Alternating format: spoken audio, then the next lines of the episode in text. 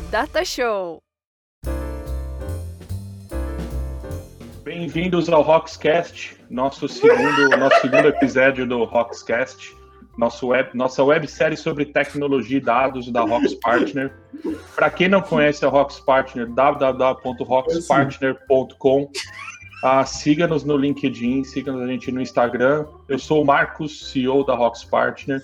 Estou aqui com o Matias Bren, nosso CDO e Head de Data Analytics, responsável pelo time de Data Analytics aqui da Rox. E hoje nosso convidado, Luiz Arnado Zanardo, mais novo diretor global da Cloudera. Zanardo, obrigado. É isso aí. É isso aí, cara. É uma honra, cara. Pra gente é, pra gente é uma honra poder fazer essa entrevista aqui com você. Acho que fica melhor aí se você se apresentar inclusive, falar aí qual é o seu novo cargo, o que, que você tá fazendo na Cloudera de bacana aí. Obrigado aí, gente, pela oportunidade. Opa, obrigado é... a você, Zanardo. Bom, tô aqui nesse dia de sol na Flórida. Mas tô... Fugindo dos jacaré fugindo. Cara, semana passada tirei uma cobra da piscina, velho. É normal isso. é normal. Aqui é normal. Aqui é normal. É, o Everglades é aqui do lado. Enfim. Bom, meu nome é Luiz Anardo. Estou na Claudera há quase sete anos. Desde o início na América Latina. Fui o cara número um América Latina é gigante, tem lá cento e poucas pessoas, se juntar tudo, suporte, engenharia, etc. Ah, marketing, vendas, pum. Comecei a trabalhar com, com dados antes, só que antes da Cloudera eu trabalhava muito no, com ponto de vista de segurança da informação, risco, fraude e afins. Então era muito mais uma análise transacional, muito mais uma análise de log, coisas que hoje o pessoal chama de threat hunting, é, security information event management, gerenciamento de log, é, enfim. Eu comecei lá atrás mexendo com isso. Eu trabalhei numa empresa americana que foi a, uma das precursoras desse mercado anterior à Cloudera, e por acaso essa, essa empresa foi vendida e o presidente dessa empresa, que chamava ArcSight na época, virou presidente da Cloudera e me chamou. Falou, Leonardo, precisamos montar a América Latina igual foi feito no passado. Vem para cá e faz igual. Fui, fiz, deu muito certo. Deu certo, deu muito certo. Tão certo que é, a Cloudera é a primeira empresa que eu fico, acho que mais de três anos, nenhuma outra sempre foi um churn danado na minha vida. Fui subindo, crescendo, eles me trouxeram para cá, para os Estados Unidos, assumi algumas diretorias e agora, recentemente, no último mês, eu assumi uma coisa que é, eu diria que hoje é a mais estratégica dentro da Cloudera, que é a diretoria de arquitetura de cloud global. É engraçado, o nome é Cloudera, né? E a cloud, é, a Cloudera... É cloud era, né? Era, é, é, é. Eu posso falar um pouco sobre isso também, o que, que aconteceu aí, história, história da Cloudera em si, mas agora finalmente a Cloudera tem uma solução de dados em cloud que cobra-se da forma como se, como se espera em cloud, é, mede-se como da forma que se espera em cloud e é elástico, como se espera qualquer engenho nativo de cloud. Então, finalmente, a gente tem a solução nativa de cloud e a gente está apostando nisso como o próximo feed de crescimento da empresa. O trabalho é ficar entre engenharia, a, o campo, Uh, é, o campo, negócios, uh, o pessoal de, de, de, campo especificamente, o pessoal da engenharia, o pessoal de produto, o pessoal de marketing. Eu sou um hub, assim, cara, tudo cai na minha cabeça. É uma encruzilhada, né, cara? É uma encruzilhada esse cara. É, mano, tipo Exu Pode dizer, qual, qual que tá é sendo... destrancadados. Destrancadados, gostei, gostei. Acho que você está numa, numa posição estratégica bem interessante aí na, é. aí na Cloudera. Acho que muita uhum. gente que está assistindo nós aqui almeja chegar numa posição dessa, né? Fora os desafios técnicos, quais são os maiores desafios que você está enfrentando aí nessa posição que você está hoje? Legal.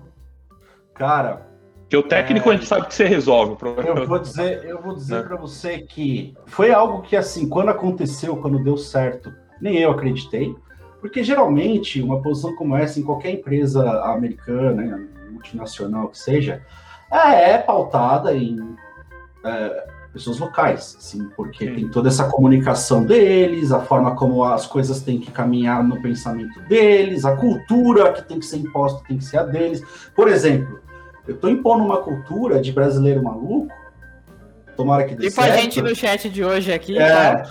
que vamos ver o que vai acontecer. É um teste. Os problemas que eu enfrento, que eu, que eu já enfrentei, o que às vezes a gente pensa em enfrentar, por ser brasileiro, às vezes, às vezes a gente se diminui, sabe? A gente, ah, eu é, nunca vou conseguir alguma coisa como essa. Ah, eu nunca, não adianta nem almejar, porque isso não é algo legal.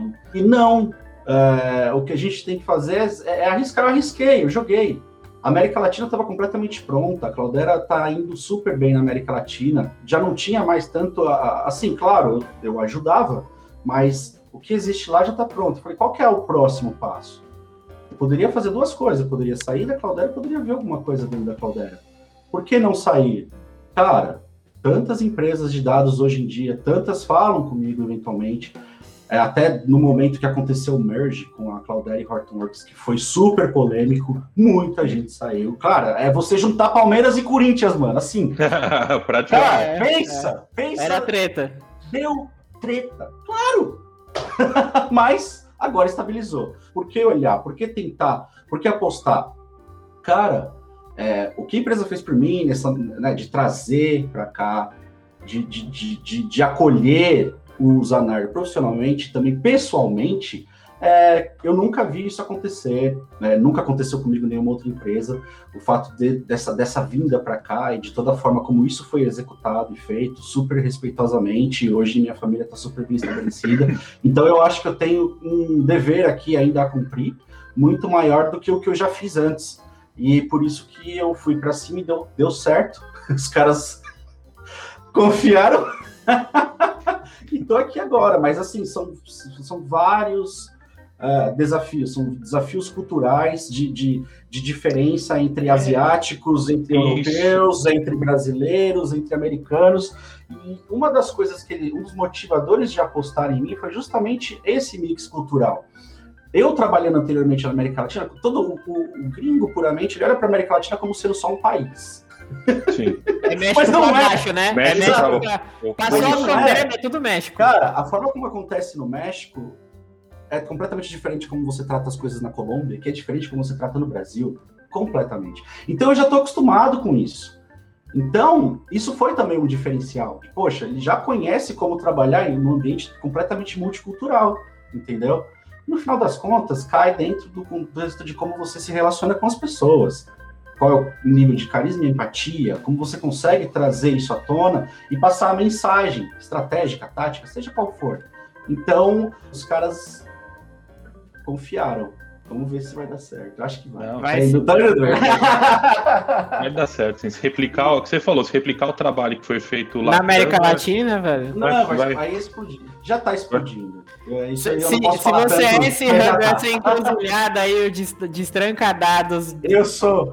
Então, pensa que você foi, foi assim na América Latina e virou esse hub de pessoas te Cara, procurando, vai ser na, assim. Na América Latina. existe esse Exu, Exu de estrancadados, Matias? Não, é destrancadados. A gente pode criar. Vamos fazer um, fazer um, a gente viu agora. publicidade. A gente vai mandar e-mail marketing para todo mundo que estiver assistindo isso aqui com destrancadados, cara. Vai ser o nome.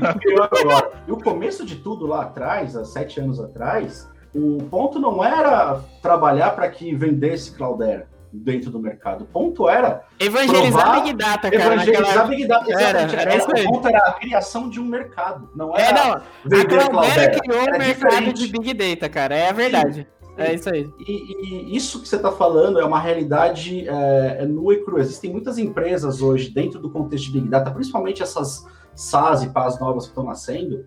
Os caras que são os fundadores dessas empresas, eles começaram na Cloudera, velho. Como Sim. estagiário há oito anos, nove anos atrás. Vou dar nomes aqui, mas o pessoal sabe. É, é só olhar histórico. Tudo começou lá, de alguma forma ou de outra, entendeu? Quando que ela foi fundada? 2008, 2009.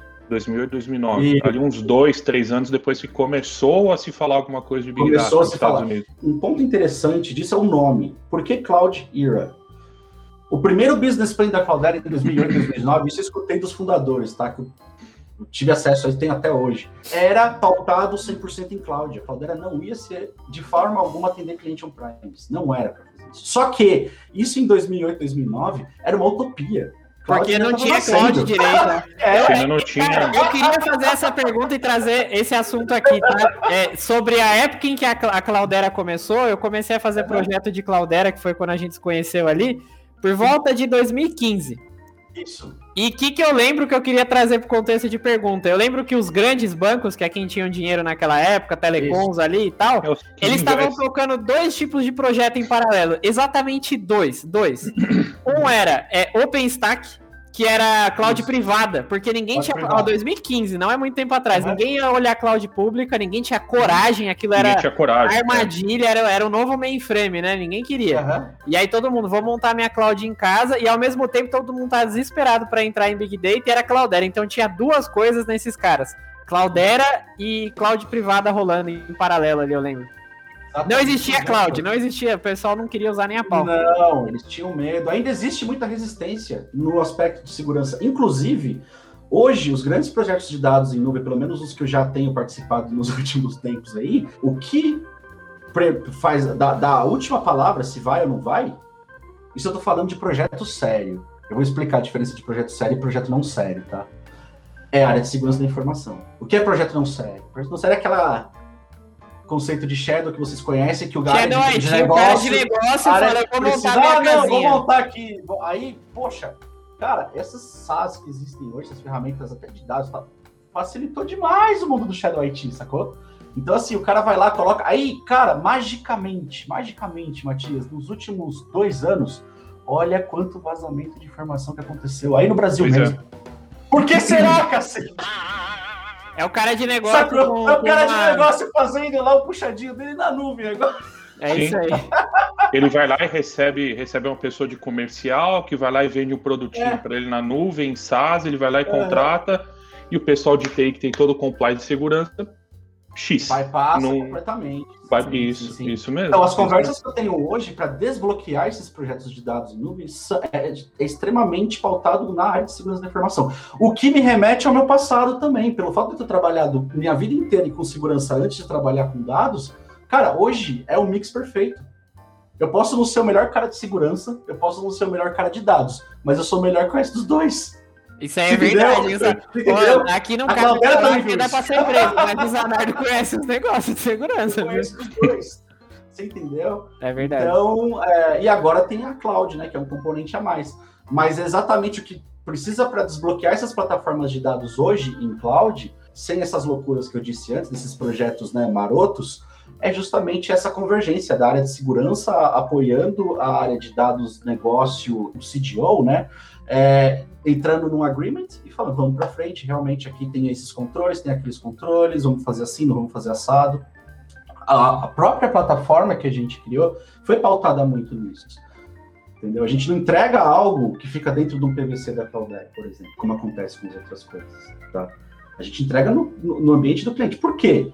A, os clientes da Cloudera, o Matias sabe, você sabe, são, são grandes bancos, grandes telcos. Não, não, é startup, não é, não é startup que não se preocupa ó, com segurança, que não tem nada. Não é não são empresas médias que, meu, é, não tem esses, esses, essas coisas é, é, super mapeadas. É, acho que ela então criou essa robustez que, como ela foi pioneira, né? E geralmente quem investe a... em hype ali que tem grana são, são é, pessoal de telecom Isso. e, uhum. de instituição financeira, né? Sim, então, o pessoal sim, sempre sim. investe no próximo hype de, de tecnologia, né?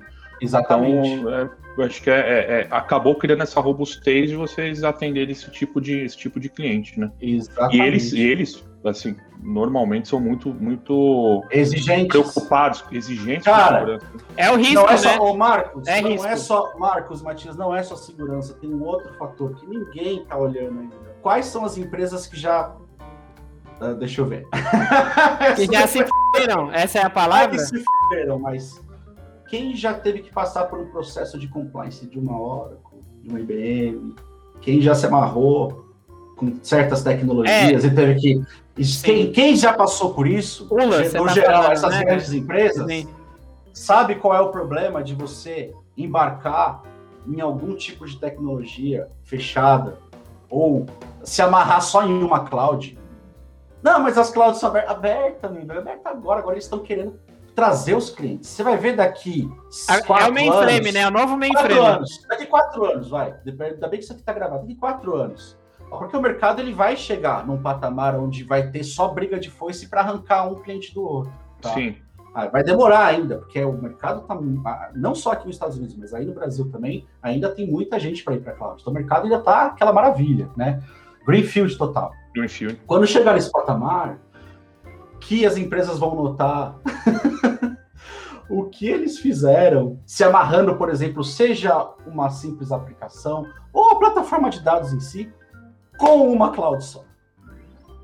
Quem está lá vendendo a cloud, você pode ver, vocês conhecem o pessoal que está nas grandes empresas de cloud hoje, nada mais é do que os antigos vendedores que estavam na hora com a IBM. Né? Cara, a cultura é a mesma.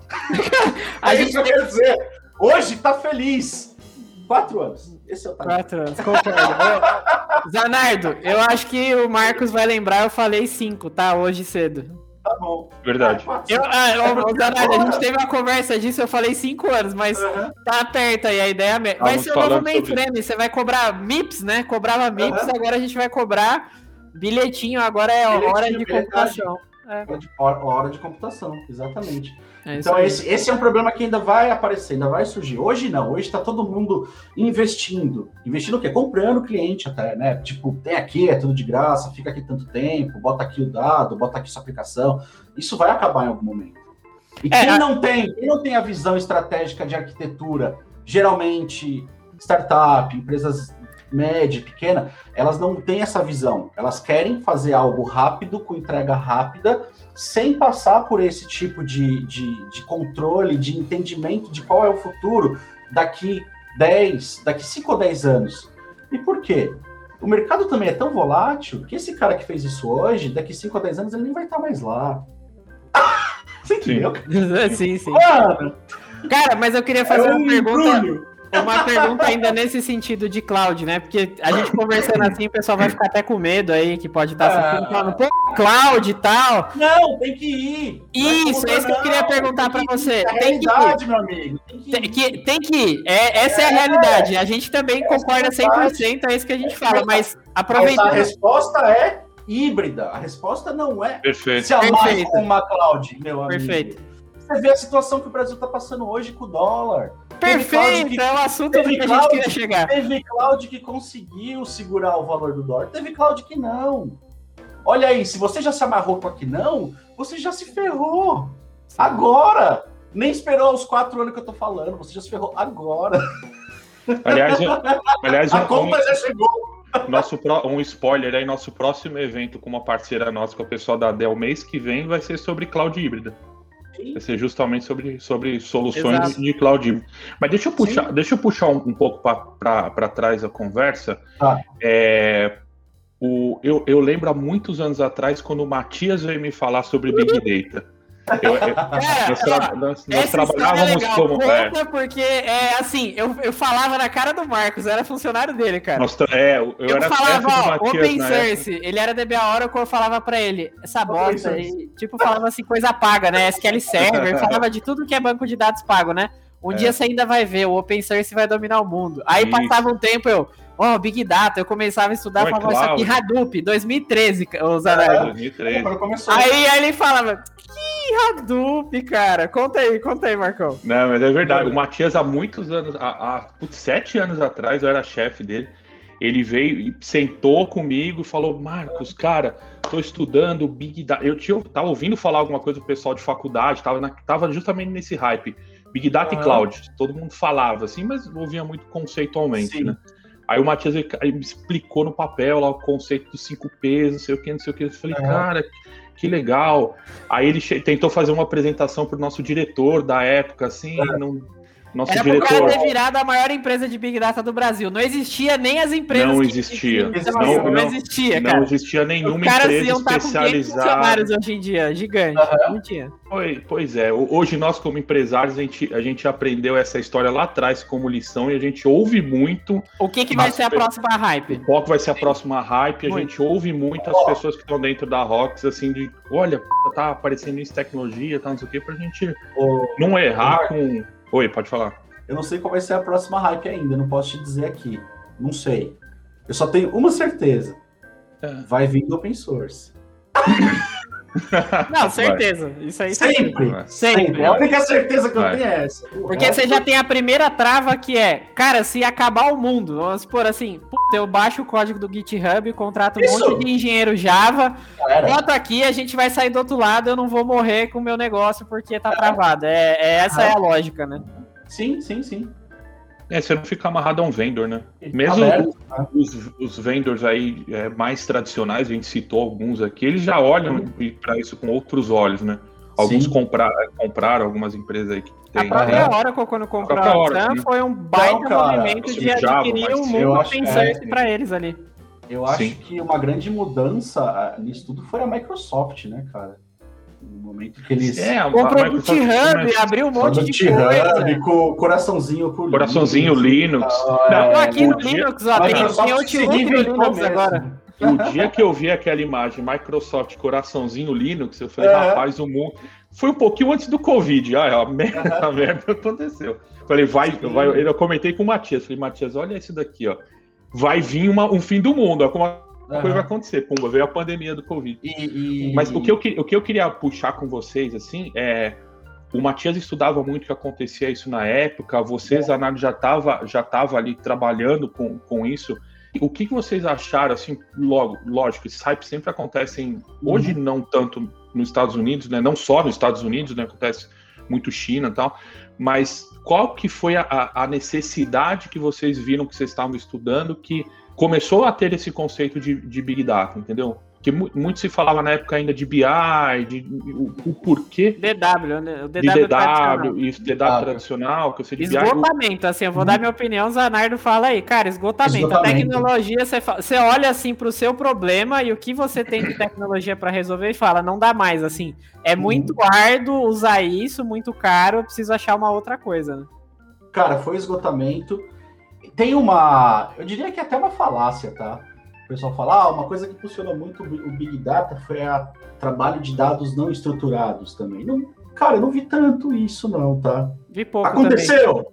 Pouco. Até porque, quando você começa a entrar dentro do mundo do dado não estruturado, existe tanto. Você precisa construir tantos mecanismos para conseguir extrair metadados, extrair o que importa dentro daquela informação, que aquilo se tornou um blocker. Poucas são as empresas que fizeram, e quem fez se deu super bem também, tá? Alguns casos de uso clássicos nasceram disso, em cima de NLP, análise de imagem, etc. Mas, mas no geral, o que de fato fomentou foi esgotamento tecnológico do cara, cara, de não crescer. As arquiteturas convencionais quadradas não atendiam mais as necessidades da volumetria de dados que existiam dentro das empresas. E é naquela época, 2014, 2013, a gente nem estava falando de um Google, de um Yahoo, a gente estava falando de um banco, de uma empresa de telco. Existem vários problemas que eles passaram a resolver desde aquele momento, e antes eles já tinham esse problema, tá? Se você falar, algumas empresas de telco no Brasil, eles têm tantos dados quanto empresas de telco aqui dos Estados Unidos, é tão grande quanto. E aí, cara, veio essa maravilha né, de, de Big Data, na época Hadoop e tal, que hoje já mudou bastante também quando a gente fala sobre isso, e conseguiu trazer os insights, o cara conseguiu manipular essa massa de informações que antes ele sequer conseguia. Ou tinha que fazer um investimento tão grande que tem aí outro ponto, Marcos. O investimento. Dentro do, do, do conceito de, de BI convencional, é, você precisa, às vezes, entender um pouco qual é o resultante desse investimento, qual que é o retorno desse investimento. Nem sempre você tem, porque você precisa fazer um trabalho, às vezes, né? Quando você pega aquela massa de dados, de entender se vai conseguir ou não tirar algum valor daquilo. Antes de você fazer isso, com a, a, o advento aí do Big Data, do Hadoop, você começou a, a fazer isso. E ver outras possibilidades e responder perguntas, né? Que antes você não conseguia nem fazê-las. Porque para fazer você dependia de um hardware do investimento. Como você não tinha certeza se ter Você tinha um risco daquilo, muito Você alto. simplesmente não fazia, cara. O risco era tão alto de você tentar fazer uma análise que não vai dar em nada que você não fazia mais, né? Sim, É o- pedir um investimento para poder. É difícil né, você provar o comprar. ROI do projeto. Isso, isso. Mas aí com o advento aí do Big Data, é, a arquitetura super é simples, não, né? Barata. Tinha gente que, que, que metia um monte lá de, de servidor velho e já era o suficiente para certos tipos de análise. Você conseguiu ter respostas a, certa, a certas perguntas que antes você não podia nem fazer, porque se você fosse fazer investimento para fazer aquela pergunta, cara, se não tivesse resultado, meu Deus. Eu tenho uma história boa para contar em cima disso, viu? Teve uma empresa aí de, do mercado financeiro que eu trabalhei, funcionário mesmo, não consultor, é. que quando eu voltei a trabalhar não como consultor, mas como funcionário, tinha um problema. Tinha, tinham três criptografias diferentes aplicadas a determinado volume de dados. E se uhum. não fosse o Hadoop, na verdade o Spark ali, mas falando de processamento paralelo distribuído, uhum. nunca mais eles iam correlacionar os clientes deles na base, tipo, de cinco anos de, de transação, assim. Graças uhum. a essa capacidade de processamento e os nodes lá, deu para literalmente gerar toda a massa possível de informação Sim. De, de base de cliente, criptografar uhum. nos três tipos e cruzar em duas semanas rodando lá. Ficou duas semanas um cluster inteiro para isso. Mas Sim. literalmente eles conseguiram resgatar cinco uhum. anos de histórico de compras de clientes. Foi legal pra caramba. Uhum. Se não tivesse isso, não seria impossível fazer, cara. Não, muito bacana. E, uhum. e, essa, e, e, essas tecnologias, e a, a, o conceito em si, as, os primeiros projetos, as primeiras aplicações de Big Data que vocês é, estudaram e acompanharam Estados Unidos, Aí é um pouco do, do, do, do, do bate-papo que a gente que é, que é o hum. principal aqui do, do bate-papo, né? Sim. Quando começou isso no Brasil, né? O, o, quando as empresas oh. começaram a sentir seguras e quais foram esses primeiros projetos aqui no Brasil? Tipo, ó, a tá. gente tá vendo que tá funcionando lá no Ah, funcionou no, no, no, sei lá, Bank of America lá, Isso. então o pessoal do Itaú, Bradesco, os, os, os, os maiores bancos começaram a fazer esse tipo de investimento, para replicar o projeto que era já, já feito nos Estados Unidos. Marcos, é engraçado esse seu, esse seu exemplo, porque é exatamente isso que aconteceu. Começou-se os projetos é, em grandes bancos aqui, em grandes empresas de telecom. Aqui, no caso dos Estados Unidos, healthcare também, aqui é muito forte esse mercado. É, horrivelmente forte. Aí é outra história. outra história. É, outra é. história. É. Nem tudo é, é, é, flores aqui, nem tudo. É, o conceito de é. saúde é um pouco diferente. Não, né? É negócio. É business. É negócio, business. Essas interlocuções foram iniciadas, né?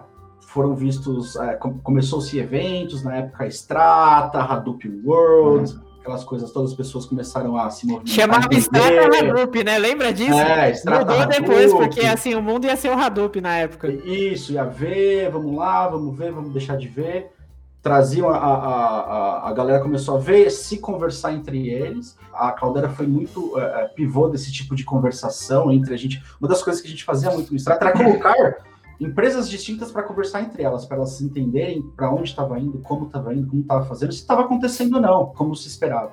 Esse tipo de conversa é o que gerou muito desses negócios e foi um pouco de como começou no Brasil. No Brasil começou com essas interlocuções e começou como deve começar, que é o quê?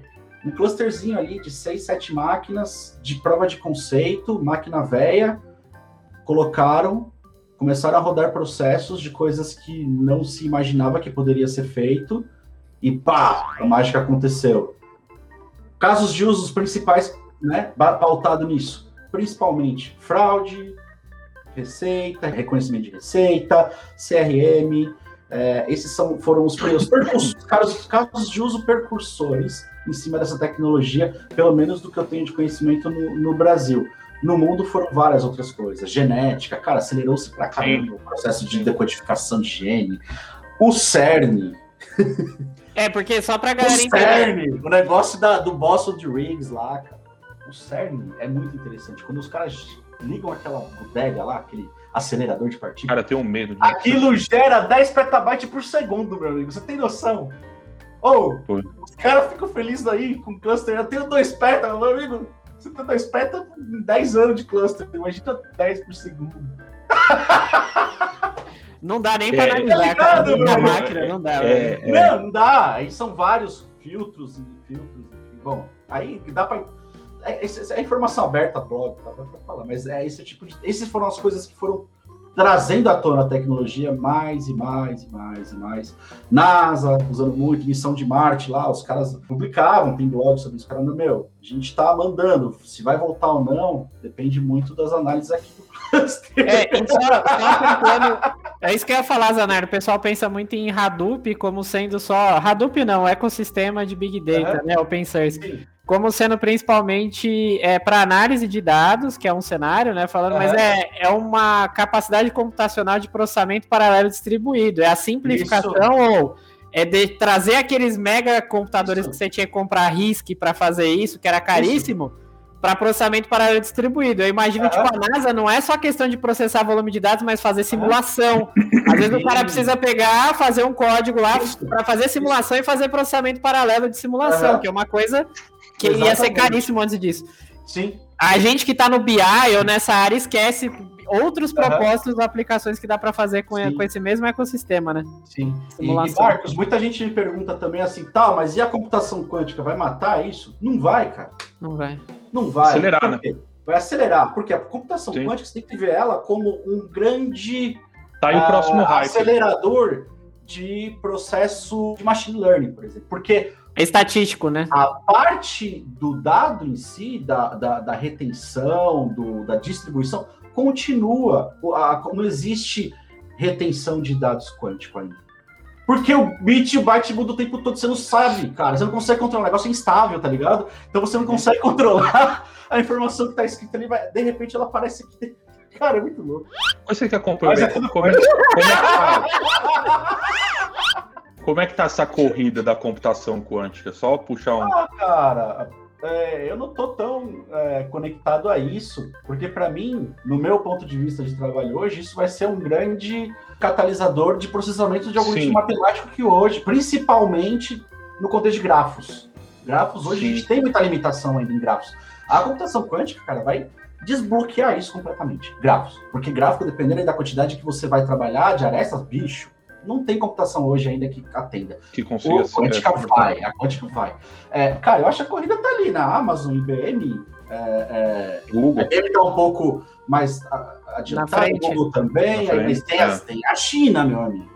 Tem a Então. China, vamos, A vamos gente falar não de tem- China, vamos falar de China, vamos falar de China. Cara, a China é uma coisa muito louca. O que, que você tá vendo da China? Você tá, o que, que você tá achando aí? Você acha que as clouds da China vão vir China. forte? Cara, a China é um problema. Porque você sabe que eles têm aquele firewall, né? Sim, que Sim. sai 250 kbps de, Então, de, de output lá, de outbound lá pro cara. Cara, primeiro assim, o forte lá é Alibaba, né? Sim, Você Alibaba trabalha Cloud. com eles, não trabalha no. Tem a Huawei agora também? Você... É, não, a Huawei abandonou um pouquinho a cloud, mas deixou só a Alibaba mesmo. Você tem que trabalhar com eles. é, e assim, as clouds que tem lá, mesmo as clouds, mesmo a Amazon e tudo mais, se alguém da Amazon ouvir depois me corrija se eu estiver errado, é, é terceirizado. São empresas chinesas que eles, né, compram o direito de botar o selo Amazon ou Microsoft, porque é tudo controlado, tudo, 100% É, tudo é controlado. pelo Então, governo, né? Tudo é assim. controlado pelo governo. Então, Sim. assim, por exemplo, a gente tem clientes lá, tem. Esse é um do- dos meus desafios, é justamente entender como é que a gente vai fazer com o PaaS, né, com a plataforma de serviço na China, porque lá Não tem vai todo rolar. esse contexto, cara, de controle, de dados, a gente vai ter que pedir a benção lá pro, pro, pro Xixu, Xixu, lá. sei lá. Xi Jinping, é o Xi Jinping, Xi Jinping. Jinping. É, Xixi no Pimpim, Xi Jinping. Mas a gente vai de boa, brasileiro, todo mundo gosta de É, brasileiro. eu- um receio que eu tenho de computação quântica é China dominando questão de segurança, né? Você que é um cara que Ah, veio não, de não, não, segurança não, aí. Cara, acabou todos os algoritmos de criptografia. Não, isso aí, Morreu assim, agora, assim, A NSA gente e tá a China já tem computação quântica e já que não esquece HTTPS, esquece O que- qualquer coisa. Isso aí já era. Cara, Esquece já foi. HTTPS. Esquece. HTTPS é o mais É básico. o mel mais básico. Esquece, esquece RSA, esquece qualquer coisa. Militar, 2048 bits pra cima. Esquece, quebra em Quebra em minutos, segundos. minutos, sim, é, sim. segundos. Então, assim, o que acontece? Eu acho que isso foi até a alavanca de computação quântica. Quem financiou os projetos de computação quântica foram os Sim. governos com propósito Com E militar. certeza. aí, e aí, o que acontece? Aí você tem a criptografia quântica. Aí sim, essa pode endereçar os problemas que a criptografia convencional não endereça dentro do contexto de é, brute force ali em cima do algoritmo convencional, que aí a, quântica, que a computação quântica destrói em, em minutos, segundos, entendeu? E aí, Matias, é até uma coisa interessante. Vocês conhecem o protocolo BGP? Sim. Né? O fazer a ligação dos backbones da internet. É o que rege o roteamento da internet. Uhum. Beleza. vira e mexe. Aí é por questão de curiosidade mesmo minha, até pelo meu passado de segurança. Eu fico olhando lá, acompanhando como é que estão as coisas. Cara, vira e mexe. Vira e mexe, eu fico acompanhando Os as caras- do BGP. Dá pra ver o que Os tá caras- acontecendo. Os caras derruba S americano gigante, re- por um caceta. O tráfego, come- os caras começam a mandar um negócio que chama BGPNcast, tá? Que é pra você fazer hijack de tráfego. É, o cara É, rouba o tráfego porque ele derruba Mano, uma ponta, ele- o tráfego é automaticamente ele- redirecionado tráfego outra. começa a passar na China, meu amigo. Tráfego americano, tráfego brasileiro. Por que raio isso acontece? É, isso não é uma vez, não. Aconteceu algumas vezes, tá? Vira e mexe, você vê uma instabilidade na internet, você vai. Toda vez que tiver instabilidade na internet forte, dá uma olhada em como é que tá. Os o- BGPs, como é que os estão as autônomos- bordas? Os, os Autonomous Systems dos BGPs, os AS, que chama Autonomous Systems. Dá uma olhada como é que tá. Cara, sempre tá alguma coisa muito estranha acontecendo ali. É engraçado. Mas, e aí, falando- cara, com a computação quântica, meu amigo, sai quebrando E- tudo lá, velho. Seu, seu passado de segurança, você- trabalhou na McAfee, né? Sim, trabalhei. Então, trabalhei. Você é. chegou a conhecer o, Jo- o John McAfee lá, o malucão lá na. Quando eu entrei, ele tinha saído já. Cara, que cara muito O louco. meu né? pessoal falou que eu era parecido com o jeito dele.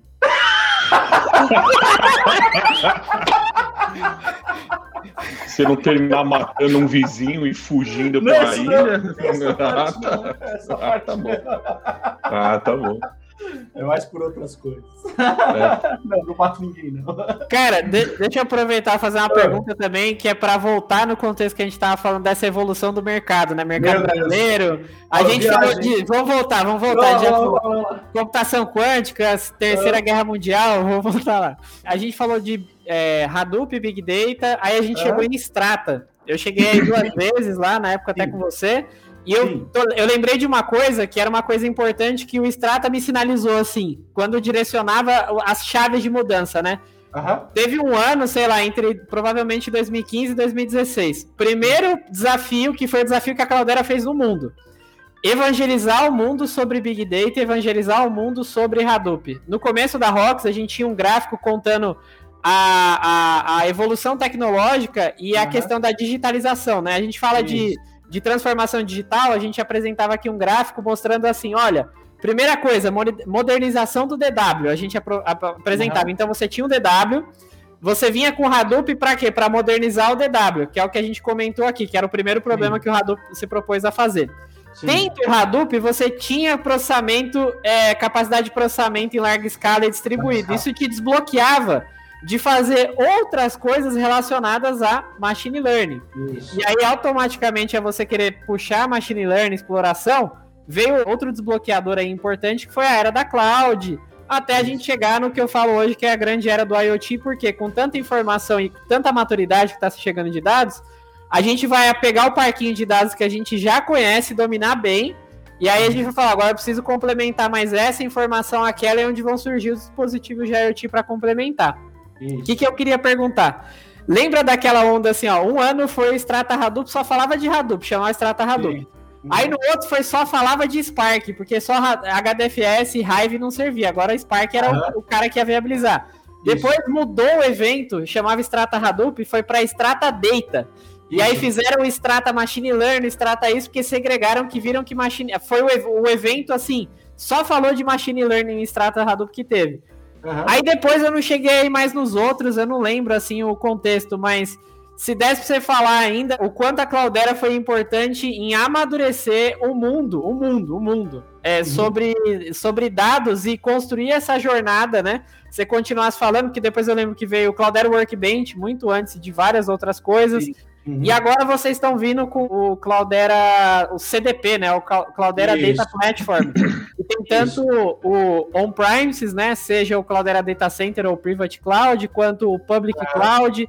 E eu acho que o princip- principal diferencial que está vindo ali é a questão de container, né? O mundo ainda está, por exemplo, quando você vai na Google, na AWS, na, na Azure, e vai falar, não, preciso usar uma coisa que seja mútua, posso rodar em qualquer lugar, ainda está totalmente baseado em máquina virtual, né? Você não vê ninguém falando de rodar as coisas como um container e tal. Eu queria que você, você, você pegou minhas ideias, que eu sou doido, você também é doido, se desse para entender essa crescente da Cloudera influenciando o mundo, porque Primeiro o Don Cut inventou o Hadoop, ele desbloqueou a porra toda, né? Isso, foi Depois ele, né? o, o, Big, Não, o, o, o e tal. E você contasse o um mix dessa porra louca aqui que eu falei, entendeu? Na verdade, tudo começou com a esposa do Don Cutting, que era a Lucine. Ela se chamava Lucine, você tá zoando? Ela se chama Lucine. Olha, às vezes eu dou aula explicando a história, eu não sei dessa parte, cara. Cara, o Lucine, o código do Lucine, eu acho que é um código. Não, de... o código do Lucine é o que originou a HDFS, porque toda a distribuição Sim, de dados está baseada eu nele. Acho, eu acho que é um código de alguns trilhões de dólares, cara. Que tudo usa essa porra de alguma forma hoje. Elasticsearch usa tudo, isso, tudo, Solar, tudo, o Hadoop, é. tudo. Tudo, tudo. Então tudo começou lá. A Cloudera foi o quê? Foi uma galera lá do, do Vale do Silício que já tinha uma certa competência reconhecida, né? Para, inclusive, isso é importante aí no momento de você conseguir investimentos lá tal. Se juntou um cara do Facebook, um cara do Yahoo na época, o Amer, Oracle e um cara do Google. Juntaram tal e vamos criar uma plataforma. Na a priori era para ser só em cloud, não deu certo porque cloud na época era uma utopia. É, então vamos para cair para dentro para fazer a parte de um Primes mesmo. Então, assim, quando começou a Cloudera, era só Hadoop puro, zero. Só HDFS e o MapReduce. Depois começaram a nascer os componentes sobre isso. O Hive, o Yarn. Inclusive, o Yarn foi criado pelo Arum, né? Que era na época Hortonworks. Não foi nem por alguém da Cloudera. É uma coisa importante para dizer, tá? A Cloudera nasceu dois anos antes, depois veio a Hortonworks, que foi uma spin-off da Yahoo, tá? da área de dados do Yahoo, que também pegou ali o Hadoop e começou a trabalhar e nasceu para dar suporte ao Yahoo só. Depois eles viraram uma empresa também, tá? Aí começaram a colocar os componentes, tá? Vamos baseado, pautado no quê? Pautado na estratégia de para onde o mundo deveria ir em termos de análise de dados e de plataformas é, modernas, né? Modernização da, da tecnologia, que é aí hoje muito que a gente fala e vê dentro do mundo de inovação e dessa parte de que você comentou, né, da digitalização, né? Então foi começou a se pautar nisso. Ah, primeiro foi lá o aí, aí veio o HBase, que precisava ter um NoSQL, né, sobre a plataforma para atender casos de uso mais real time, coisas que precisavam ter resposta imediata e aplicações, né? Se ali você coloca aplicações, o HBase, cara, é, hoje, diria para você que tem muita coisa aí do, do, do, dia a dia das pessoas que nem imagina, mas é o HBase ali atrás, cara, quando você conversa com seu celular, quando você quando você tá fazendo alguma quando você tá assistindo Netflix é, ou Amazon, é, tudo, tudo. Alguma é, coisa é tem. Sim, alguma coisa tem. Só que é importante mencionar, Matias, que tudo isso foi pautado em papers que nasceram dentro do próprio Google, né? O Google ele criou esses, essas tecnologias lá dentro e abriu a como era o modus operandi, como funcionava, o que, que eles estavam fazendo. E aí o pessoal no mundo open source, que é aonde, né, acontece aí as inovações. Não existe empresa no mundo que consiga bater a inovação que você consegue dentro do contexto da comunidade open source. Não tem Sim. como, tá? É, isso não tem como acontecer. Os papers começaram a criar e começaram a criar todos esses conceitos, trazer o conceito, executar o conceito, transformando em projeto open source dentro da Apache, regido pela licença, licença open source da Apache, que tem um problema, tá? Eu vou trazer agora um pouco mais para frente. Aí foi, evoluiu, HBase, aí nasceu, poxa, agora a gente precisa entrar dentro, é, entregar o dado mais rapidamente e tentar entrar dentro, endereçar o mundo do Data Warehouse mesmo que é aí que veio o, o Hive LLAP, o Hive Test e o Impala. Qual que era a diferença ainda? Era escalar os usuários em cima disso. O problema ainda era escalar os usuários. Então nasceram várias empresas como componentes acima para poder escalar, caching basicamente, né? Mas hoje evoluiu bastante. O grande segredo do Hive, do LLAP, é justamente essa camada de cache, tá? que nasceu dentro do Yahoo, no Japão. Olha que legal. É. E o segredo do Impala, ele não é Java. Sim, ele é isso. Tanto é que na hora de rodar, ele não roda em cima do Yarn nem é, nada, é totalmente separado. É a, grande, a grande diferença dele, por que, que ele consegue ter um controle similar ao que tem dentro dos data warehouses, né? O data warehouse ele tem uma série de mecanismos para controlar ali o SLA da entrega da query. Ele trabalha utilizando um, uma system call que chama de mmap, mmap. Essa, o que, que essa função faz? Basicamente, você entrega na, na, no user land agora eu tô baixando um pouquinho o nível, acho. Mas enfim. Fica tranquilo. No userland, o controle de alocação de memória. Você não deixa isso para o kernel, você mesmo faz. Você tem esse controle. Então, uma vez você tirando esse controle do kernel, você consegue ter um, uma granularidade de entregar é, a resposta do que se prevê dentro de um plano de query ou alguma coisa, muito mais assertivo e muito mais rápido do que se você deixar criar uma, uma aplicação só uh, puramente user-led, sem nenhum system call específico, que vai depender completamente da, do kernel para decidir a vida da sua aplicação.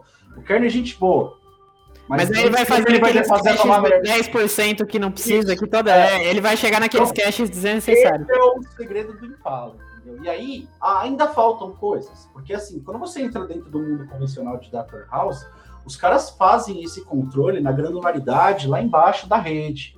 Tá? Que é o Bynet, por exemplo, o protocolo da Teradata, que não é open source, mas é deles, né, proprietário, que inclusive é uma coisa que dificultou bastante esse tipo de tecnologia entrar em nuvem. Porque como é uma coisa que é escrita... Depende do hardware, depende de que hardware. É, do é hardware. Quadrado. Uma coisa quadrada é difícil você encaixar dentro da nuvem. Mas enfim, eles também andaram por esse caminho e eles até, onde eu sei, também estão indo bem nessa linha de ir para a nuvem. Eles estão há três ou quatro anos antes da, da Cloudera aí com o CDP, mas está tá indo bem. Em paralelamente aí tem o Solar, né? A gente tinha lá o, o criador do Solar, muitos problemas aí dentro da comunidade open source, ali Solar Elastic, enfim, cada um tinha uma linha de pensamento diferente. Nasceu-se duas empresas, uma mais flexível, porém complexa, Solar, né? Não estou falando de empresa, de engenhos, né? De Outra sim. mais simples, porém inflexível, Elastic. Aplicava-se uhum. para certos casos de uso, outra se aplica para outros casos de uso, né? Solar hoje também é uma coisa que ele é robusto o suficiente para rodar em muita coisa Solar Cloud, né? Faz tantos é. anos que eu mexi com Solar Sim. Cloud e já era fantástico, né? Isso em paralelo foi adicionado. Posterior a isso, a, a Cloudera começou a olhar, cara, isso é uma coisa que, tipo, me dói no coração às vezes, de ver o que está acontecendo hoje no mundo de dados, mas é uma coisa que também eu vou tentar mudar aí, que agora talvez eu consiga. A parte de análise real-time dos dados chegam, eu já faço a análise e atomicidade para conseguir responder ali é, e fazer o ACID, né, em tempo de chegada do dado. O transacional. transacional com real-time reporting. Aí nasceu o CUDO. Perfeito. Certo? Muitas coisas que se falam hoje em, em conceito de cloud e, e, outras tecnologias que nasceram já nativamente na cloud, vendem isso que eu estou te falando como sendo uma novidade. Sim. Não é, meu? Não é. Não é novidade. Eu vou falar só a primeira palavra. A segunda, se você quiser, você cumprimenta ou não. Começa com Del. Eu falo cu. Ah, porque você fala cu. Não. A gente já faz você isso. Você falou cu, né? Eu falei, deve ser pra falar cu, você fala du. A gente já faz isso, cara. A gente já faz isso há muito tempo, entendeu? Não é uma novidade, não é uma nova arquitetura tecnológica que só funciona em. Não. Eu acho até um problema posicionar esse tipo de coisa como sendo uma super novidade, porque já existem é, tecnologias que endereçam similarmente que se espera de algo que vem, faz o trabalho em real time, desce, já tira relatório, em tempo real você já vê. O Kudo já existe aí há quatro, três anos mais ou menos, três anos e meio, quatro anos. Então não é, não é novidade. Se eu não me lembro até caso de uso na época em que eu trabalhava aí num concorrente a Mastercard, né, que é um, um caso de uso de CUDO aí já de anos que fazia isso para fraude e tudo mais. Uhum. Sim, sim. Tem alguns, porque é, é, o, é o melhor dos dois mundos, né? O melhor do que você tem ali dentro do NoSQL, mais o melhor do que você tem ali do batch, podendo fazer o trabalho transacional com a atomicidade necessária e com wall ahead logs e tudo que se espera de uma ferramenta que faça isso. O problema só, eu diria que para endereçar completamente o que, o que se tem marketizado é só a questão do time travel de queries, que são funcionalidades que até eu pergunto para você que está que tá aí no mercado às vezes mais próximo, que o cliente vem e fala, nossa, que legal, mas nunca usa, meu Não, o cara, assim, cliente quer tudo, mas no final ele quer tirar um relatório uma vez por dia, por mês, ou. Assim, gráfico real time dá para fazer no Solar também, tem N tecnologias aí para fazer. Tem N, tem N, tem N. Então é. pessoal, é deixa eu Opa, puxar fala aqui aí, uma, fala aí, uma... Fala aí. A gente começa ah, a viajar, Marcos. Toca aí. É, baixar um pouco, um, um pouco do técnico. Tá falando das gente... placas de rede aqui, vamos viajar. É, né? é não tá pesado, tá sim. pesado aqui. Não, tá mas, pesado. mas voltando, voltando, voltando para a tecnologia, né? Hoje é uma dor que a gente tem aqui no mercado brasileiro. Aí queria ouvir até do Zanardo como está isso nos Estados Unidos e agora com essa visão do diretor global, se existe esse, essa mesma problemática né, no, no, mundo inteiro, que é encontrar profissionais capacitados Boa. para entregar todas essas tecnologias e o quanto isso está sendo limitante para. Eu, eu, acho que a pandemia acelerou muito, né? Mostrou muito no mercado quem eram as empresas que já, já, já têm o conceito de data driven, já tem o conceito já de transformação digital enraizado, já tem ali os diretores de TI, os CIOs na base estratégica da empresa, né? Quem não tinha, é, não, quem não tinha ficou muito para trás, né? Então a pandemia acelerou muito. Uhum. E a, a necessidade de bons profissionais que consigam implementar essas tecnologias, a gente está uhum. com essa dor na Rox e a gente tem ouvido muito que está com problema, tá com esse problema aqui no Brasil. Aí que eu queria perguntar para vocês dois, que são duas referências, referências nesse mercado, o porquê de tão poucos profissionais talvez por ser uma, uma tecnologia hype em pouco tempo e a demanda começou a ficar muito, muito alta, né? E eu ouvi mais do Zanardo aí, se no mercado americano acontece isso também, se no mercado global isso acontece muito também.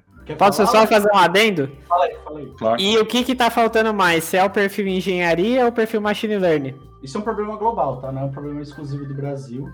O Brasil talvez sofre um pouco mais porque é, é, é natural fuga de talentos, né? Então é, muita gente que a gente conheceu, né, Matias, sete. Não tá aqui já. Já não tá mais no Brasil. Não. Eu mesmo. A gente perdeu um profissional você, aqui um tempo atrás, foi pra é Espanha também. É, aqui.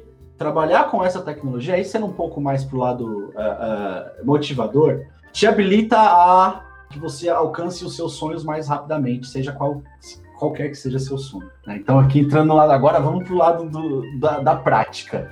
Isso é um problema gigante, gigante. Quando eu comecei, há, nos sete anos atrás, eu ia muito na, nas universidades, na FIAP, né? Tinha lá os FIAPs é, Day, né? Shift, Cara, eu sempre falava para as pessoas que estavam lá, né, fazendo os cursos, vocês são os caras que vão criar esse mercado. Tipo, a gente depende de vocês para que isso aconteça. Se atualizem, sempre vejam que tá, né, é, quais são os, as, últimas, as últimas coisas que estão nascendo na comunidade open source, tragam isso à tona e vejam como você pode usar da melhor forma dentro do cliente ou dentro da empresa que você trabalha. Né? Ali tinha de tudo. Talvez eu lembro que eu estava fazendo uma palestra dessa, aí chegou um cara, meu, eu cuido do maior site pornô do Brasil. Como é que você pode me Eu tenho umas histórias boas assim também, mas deixa pra lá. É engraçado. Aí você falou, a gente pode fazer uma pergunta, né, cara? Então, assim, o mercado no mundo está def deficitário de profissionais, tanto de engenharia de dados como de machine learning. De machine learning sempre vai ser mais. Por quê? Machine learning tirando aquelas é. coisas é. do Citizen Data Science, o cara que usa as ferramentas ali e tal. Tô falando do falta, open source. Falta o perfil acadêmico mega tô falando do open source, é, o é. matemático. O matemático mesmo, o estatístico que fez, seja matemática, física ou economia, alguma coisa que, né, botou na cabeça dele lá os Komogorov, as entropia. é isso aí. o cara consegue criar alguma coisa, não simplesmente pegar um código pronto. É, então, esses caras são moscas brancas no mundo inteiro. E esses caras têm salário de jogador de futebol no mundo inteiro, entendeu? Seja na China, comunista, tem. Até aqui nos Estados Unidos. Esses caras são é, muito difíceis, porque geralmente o perfil que se espera de um cientista de dados é que não só ele conheça a matemática da coisa, né, a estatística, mas que ele consiga se comunicar também. Isso é um grande problema. Às vezes o cara só consegue desbloquear isso com alguma coisa terapia. especial na vida dele, uma terapia ou um, um LSD, por exemplo, como aconteceu com o nosso amigo Steve Jobs. Steve Jobs. Ô, Felipe, não vai ter pagando pato hoje aqui não, cara. Já O tá cara bom, se cara. conecta, ele se conecta de alguma forma, né? cara conseguir se encontrar espiritualmente é uma coisa. Aí ele É, o Steve. Jobs foi, foi o Ayrton? Senna da tecnologia, velho. O cara era monstro. Pois é. O mundo é, é- A gente pode falar, o mundo pode nos ouvir. No geral, são pessoas introvertidas. Eu sou introvertido, demorou pra chegar nesse trem aqui. Depois entra a música na história, eu conto pra vocês. Mas não conseguia falar, não, velho. É muito difícil esse perfil, muito raro. Então, isso abriu uma lacuna, né, para essas empresas de auto email, por exemplo, né, Data Robot, H2O, Uhum. H2O. a SAS deu uma evoluída para isso também. Então, Voz é, de self-service machine learning, ou que se Só que aí, cara, assim, né? é assim, isso é um diferencial competitivo dentro de um contexto de análise criteriosa de dados, porque se você tem um cara que tem a condição, de fato, de olhar para aquilo e tunar na forma que vai chegar um resultado muito mais, com uma acurácia muito maior, ou com uma, um, forecast muito melhor, você vai ter uma vantagem competitiva no mercado do que- daqueles, perante aqueles que estão usando os AutoML, perante aqueles que estão usando ali as coisas. Então, assim, é um diferencial competitivo ter esse tipo de gente, mas é muito raro esse tipo de gente. Muito, muito. Eu conheço um cara que eu posso dizer pra você, ah, esse é Data Science, trabalha comigo, que é o Alan. Não sei se você conhece ele. Cabe... Porque ele é Ele voltou? Eu não lembro se voltou ele pra tinha... Caldera, tá Ele tinha saído, voltou. Tinha ido pra H2O, voltou pra Caldera É agora. Ele não gostou do Altemel, aí ele desistiu. Não gostou, mano. Não gostou. Já na parte de engenharia de dados, não. Já é um corpo de profissionais mais fácil de se O encontrar. profissional de TI consegue É. chavear. A gente tá fazendo trabalho assim também. Sim, sim. consegue chavear. O outro problema relacionado a isso, Marcos e Matias, é que nem sempre você tem as universidades fomentando isso, desde a base, entendeu? E, cara, eu vou te dar um exemplo de uma coisa que acontece aqui que foi inacreditável. Eu tenho um filho de 12 e um de, de 6 anos. O de 12 anos, no ano que vem, vai pro, pro, pro sétimo ano. Cara, ele tem uma matéria, uma matéria optativa, no sétimo ano já, SQL, velho. Pois é.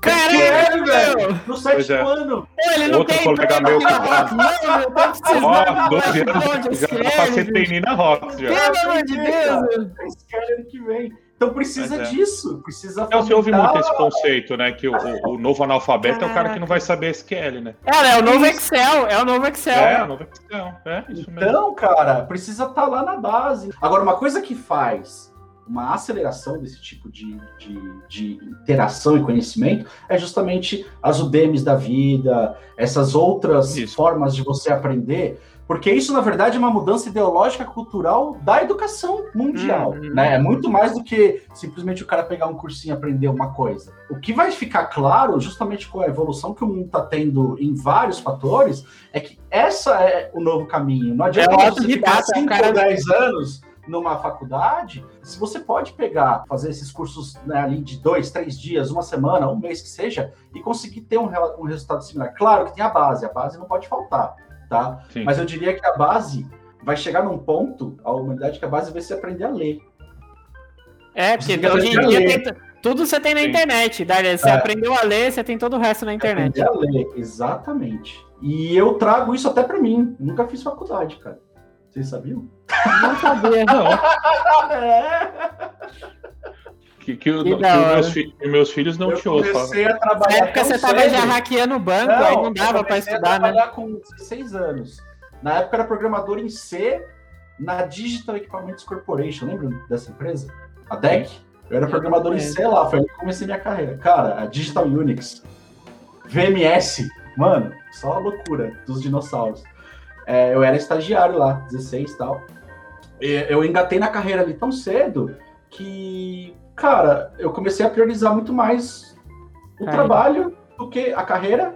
E entendi que nessa carreira, principalmente que a gente trabalha com, com informa- tecnologia. tecnologia da informação, é tão dinâmico. As universidades não conseguem seguir o passo Não, do dinamismo e a gente acontece no dia a dia. Principalmente quem tá ligado com o mundo open source como a gente, ô, Matias, você sabe, cara, muda o tempo todo. Quando eu tô conversando com você aqui, tem um maluco criando alguma Tem coisa. alguém muito publicando louca alguma coisa bizarra no que pode GitHub. mudar o mundo amanhã, É. tá ligado? Sim. É, então, ah, não dá pra acompanhar. Os caras precisam se pautar muito nesses treinamentos aí, dessas universidades. Tem- Não online, né? Desses treinamentos flash trainings, flash trainings. Sim, sim, sim. Esse é um pouco autodidata também, né? Porque eu, eu, tenho, eu, eu dou aula também, tá? E eu vejo assim, a galera vem fazer, por exemplo, MBA, outras coisas. E aí, meu, tem N coisas pra você ensinar tal, mas a galera acha que magicamente alguém vai pegar. Já viu aquele meme da criancinha uhum. chinesa fazendo assim no, no, no livro? Já Tentando vi. beber o livro, né? Fazendo assim, eu vou estudar. Velho, não é assim. Não, não é você apareceu, por exemplo, numa pós ou em qualquer curso uhum. e vai beber o conhecimento. Você tem que ser autodidata. É você vai ter a base ali e tem que se embebedar de curso por fora. Matias, cara. você falou tudo. A escola tem que ensinar isso. A, a pessoa despertar o, o conceito ali e tal, e acabou. É, a, a, escola tem que ensinar a pessoa a, a, a encontrar o propósito dela no mundo, cara. Perfeito. É, mas é. é Gosto disso aí, é mano. É, isso aí. A pessoa é encontrar o propósito dela no mundo, ela vai buscar o que ela tem que aprender por si só. Comigo foi assim, entendeu? Quando eu comecei a trabalhar lá com ver os negócios de segurança da informação lá atrás, foi lá, é, cara. É isso mesmo, tem que dar, tem que dar, tem que dar base, ajudar a pessoa a, a, a, pessoa tem que é. é isso, isso mesmo. Pessoal, a gente já tá com uma hora, mais de uma, uma hora. hora. É, tem uns sete minutos aí, deu uma hora. Bora, bora. É, eu acho que ainda tem um ponto importante que a gente tinha aqui pensado para falar com você sobre assunto de mercado, né? Vira, uhum. vira, e mexe a gente dá uma viajada, que é a questão da economia do dólar. A gente passou uhum. por cima, sim, mas sim, se ainda for voltar naquele mundo do, do. Assim, daqui quatro anos a gente está falando que as clouds vão aprisionar os seus clientes, né? Vamos, é, vamos pensar que é o novo mainframe. Ó, oh, agora é o novo mainframe. É. Isso vai acontecer só com esses caras que se amarram com uma só. Os caras que. Isso. Qualquer empresa grande que tem uma área de arquitetura séria não vai fazer vai. isso. Perfeito. Então, eles vão trabalhar com o mundo multi-cloud, o mundo híbrido, tá? Até porque, cara, no ponto de vista de risco operacional, isso é absurdamente gigante, absal sacou? É eu como você que... ter só um data center, né? Antigamente. É, exatamente, exatamente, tem que ter. Agora, o dólar, a economia, cara, eu não sei te dizer o que é, vai acontecer. fala, é, aí, é só, por que, eu queria perguntar, né? A gente tá falando que, ah, beleza, multi-cloud, multi-cloud é cloud híbrida, e a gente Isso. tá discutindo internamente estratégias em cima disso, inclusive assim, o on-premises não vai morrer, na nossa opinião. Não vai. E um dos pontos é, beleza, você vai ter coisas lá, mas tem workloads que vão fazer sentido em termos de custo, ainda rodar, assim, eu tenho uma parte lá, tenho outra aqui, tenho uma parte lá, Sim. tenho outra aqui. Você, você vê o mercado de Big Data, porque falando de Big Data, a gente está falando de dados, uhum. transferência de dados, inclusive, uhum. armazenamento, uhum. coisas assim. Você tem alguma opinião a respeito? Pensando até tem. no caso Brasil, a gente tem que pagar cloud tem. em dólar e tudo mais? Existe um conceito que nunca foi de certo descrito, mas é o seguinte: o dado tem peso. Ele pesa. Existe Boa. um peso atrelado a esse dado. É o que a, o conceito seria do data gravity, certo? A gravidade do dado. Toda vez que você for é, fazer um trabalho criterioso do que cabe na nuvem, do que não cabe, porque eu concordo plenamente com você, nem tudo vai para a nuvem, tá? Tem gente que está tentando, mas eles vão esbarrar nesse problema. E não adianta nem eu, como diretor das BGB, chegar para o cara e falar que não dá, porque ele vai tentar do mesmo jeito. Né? O cara tem que fazer uma análise criteriosa do que faz sentido em termos de gravidade, de qual é o peso dessa informação para eu colocar na nuvem ou não. E o que, que é isso? É uma conta básica. O quanto essa informação ela vai chover? Enquanto ela vai ter que voltar? É, quando fala de gravidade, eu penso terra e lua, é. né? Você tem. Você, a gravidade está atraindo outras é. coisas que vai puxar de volta para cá. Vai puxar de dado. É isso aí. Exatamente, vai puxar de volta. Então, entender como funcionam os pipelines de informação criteriosamente para saber o que faz sentido colocar ou não lá, entendeu? Então, isso é o ponto número um. O ponto número dois é o seguinte, agora até fazendo um gancho com outra pergunta que a gente estava falando antes, tá? Quando você tem os engenheiros de dados, os caras lá que, que realmente sabem o que estão fazendo, dentro do mundo on-premise, lindo, dentro da cloud, mais lindo ainda.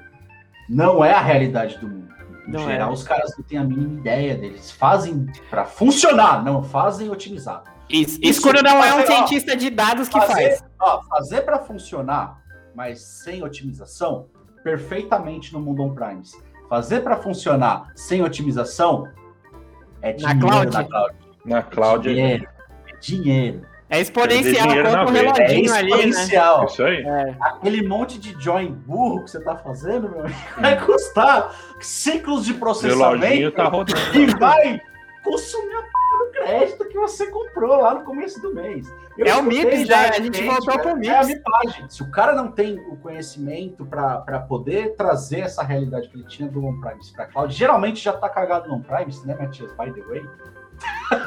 E só leva. Só- e aí, tem, ao invés de no Prime é um investimento Só que no Prime você não- você- não é. aparece, entendeu? Tá Apare... Isso. com outro cliente lá, fazer alguma coisa no para tirar os relatórios mais malucos ali, para poder, ah, vou, vou bilar essa área, vou bilar aquela, mas muito pouco, ninguém nem fazia isso, era um. Eu lembro até de uma empresa que foi criada que pegava os relatórios da Cloudera, chamava Paper, Pepper Data. É Nem sei se perfeita. Fazia isso, eu cheguei a trocar uma ideia com os caras. Faz, faz isso. Eles existem até hoje. Ontem eu falei com um dos caras. Eles são Da hora, importantes. Gravidade do dado, conhecimento é um problema, mas cloud é uma realidade. É, o- é o que vai, é o que, é o que te habilita a fazer as coisas mais rapidamente, atender suas demandas ou até descobrir as suas demandas antes do tempo da ocorrência dela, antes de algum concorrente. Então, você precisa é, é, entrar no mundo de cloud. Não tem como você fugir disso mais, mas você tem que ter é, esses critérios de entendimento do que você tem hoje. Ou se você já está nascendo em cloud, perfeito. Tudo isso que eu estou falando é baboseira.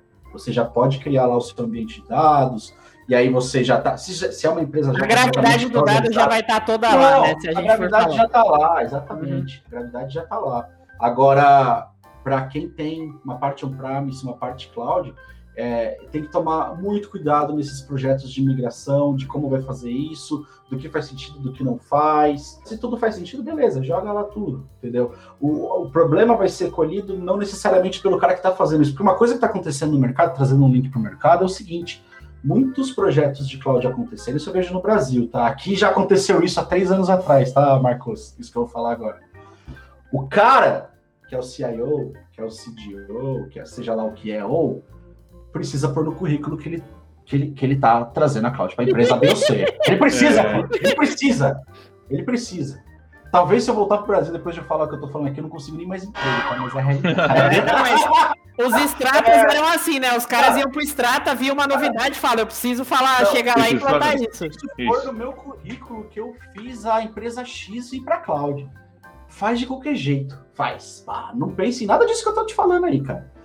Quem vai colher os problemas? Não é ele. É o próximo Porque a CIO. vida, a vida útil de um CIO de um CDO é dois, três anos. O cara já vai estar em outra, com o currículo que fez aquilo naquela. E quem vai se ferrar nessa história toda é só a empresa, entendeu? Esse aí é daqui quatro, cinco É. anos. As coisas estão começando agora, entendeu? A Ninguém gente vai vai ver isso gravar, agora. a gente vai Ninguém gravar esse isso. bate-papo, a gente vai daqui 4, 5 Tá anos. gravado, ó. Vou marcar o novo bate-papo dia 27 de 5 de 2025. A gente fala. Beleza. Caraca!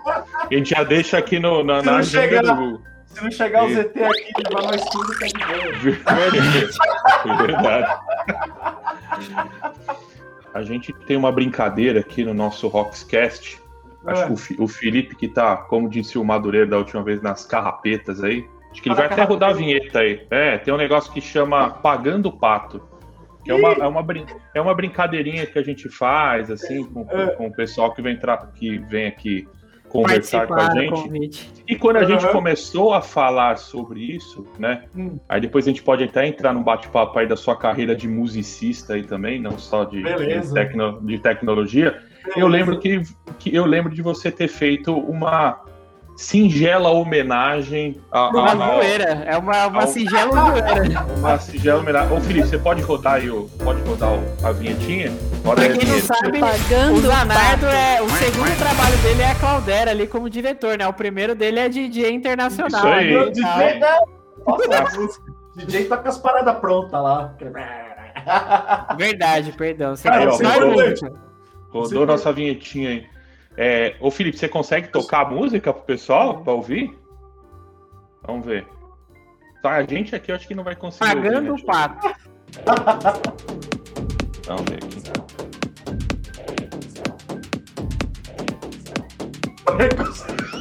Eu tô ouvindo lá.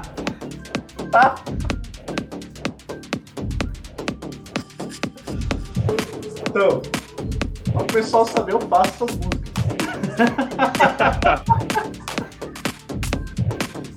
Daí foi o, o, uma pequena homenagem do Zanardo pro Matias. Deixa o link depois na Twitch aí. Deixa o link depois no. Ver. Pra quem não sabe, durante muitos anos meu apelido no mercado de Big Data aí, porque era um mercado pequeno, né? Então a gente se conhecia, era cuzão.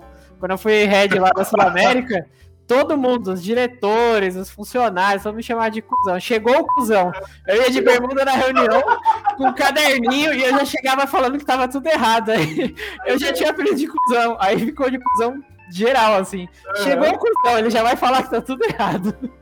Eu, eu, eu, lembro uma vez da gente almoçando, fazia acho que uns. Fazia um tempo que a gente não, não, não se via, alguém ligou no celular do Matias, aí ele atendeu e falou, aí, e aí, cuzão?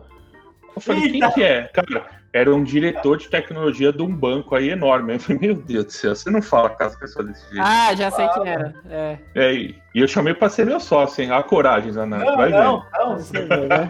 É isso aí. É interessante esse jeito assim, de tratar as coisas, porque o mundo hoje ele precisa de uma certa leveza que o corporativismo convencional não cabe mais nesse mundo que a gente está vivendo hoje, principalmente é. isso que a gente passou. Então tem que ser assim, cara. Tem que ser mais leve e objetivo. Você tem que focar assim, é. cara, isso aqui não é relevante para fazer uma boa entrega. Isso aqui é relevante uhum. para ter um ambiente divertido e facilitar o clima de trabalho, sim, entendeu? Sim, sim, sim.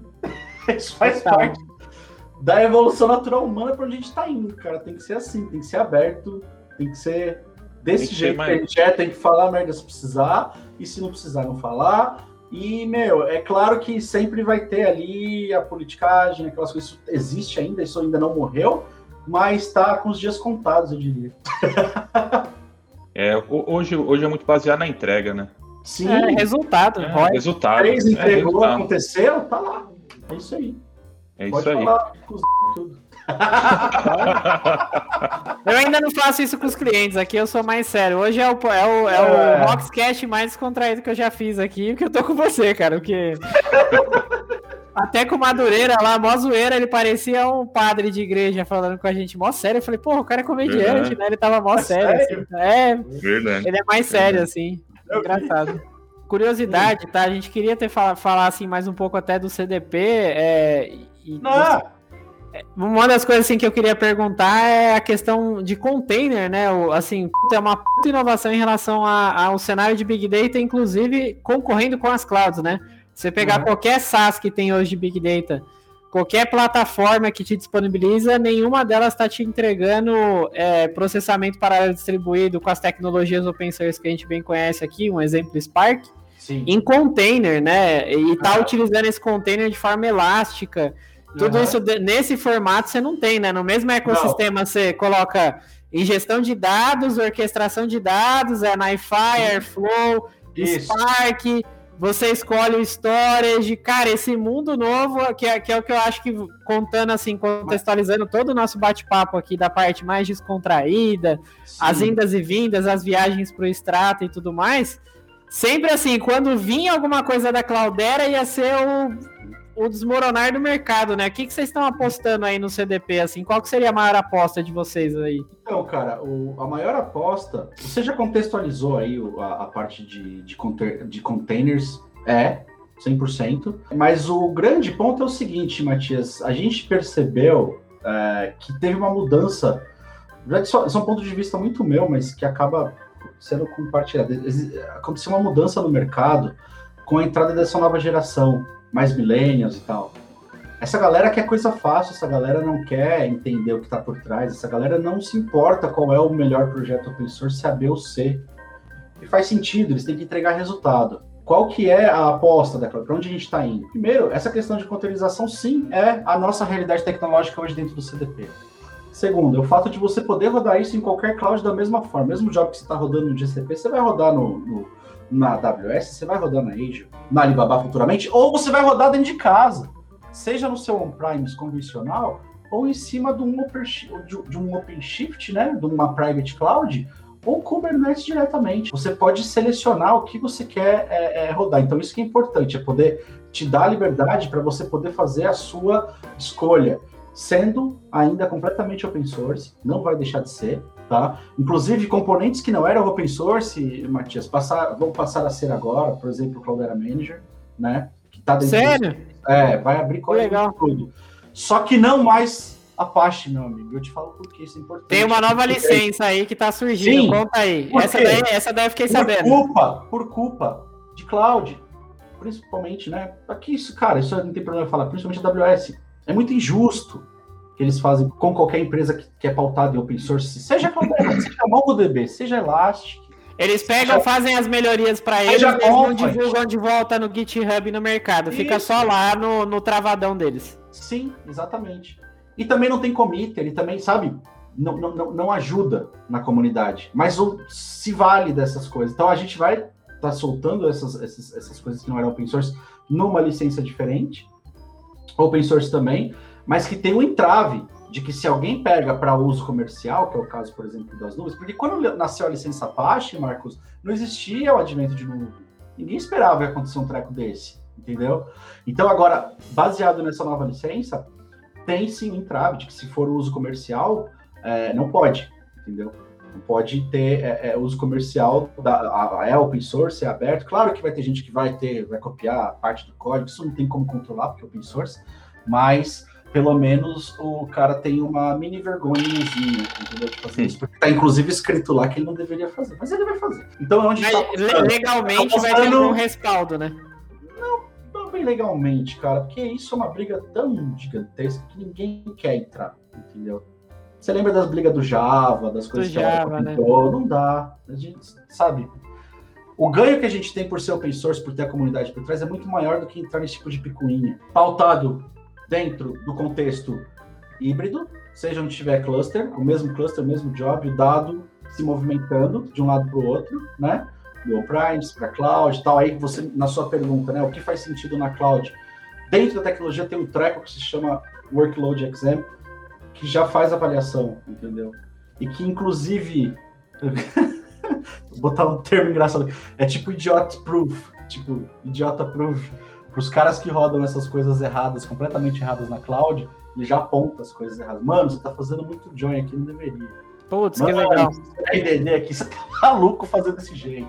Mano, você- tem isso nas clouds? Claro que não. E nem Não. nos outros vídeos de cloud. Por quê? Porque o objetivo Pra deles. eles não faz sentido. Não, não Pra faz eles, eles sentido querem que nenhum. você faça errado, porque eles querem ciclo de CPU, eles querem que você jogue dado onde não deve para poder cobrar mais, entendeu? A gente não tem esse controle aí, que é o Ortotizando, que já vem nativamente. E agora a gente tá ponta a ponta, né, Matias? Desde a parte do, da, da- do NiFi, da coleta da informação lá, do CDC, até visualização em machine learning. Agora tem visualização também. Eu queria então que você falasse de mais dois outros pontos também, acho super legal vendo aqui, olhando o mercado, tá? Quando a gente vai fazer, por exemplo, um projeto de Big Data que é em qualquer uma das clouds, o que eu sinto Aham. de dor, enquanto visão em engenharia de dados, governança, olhando estratégia.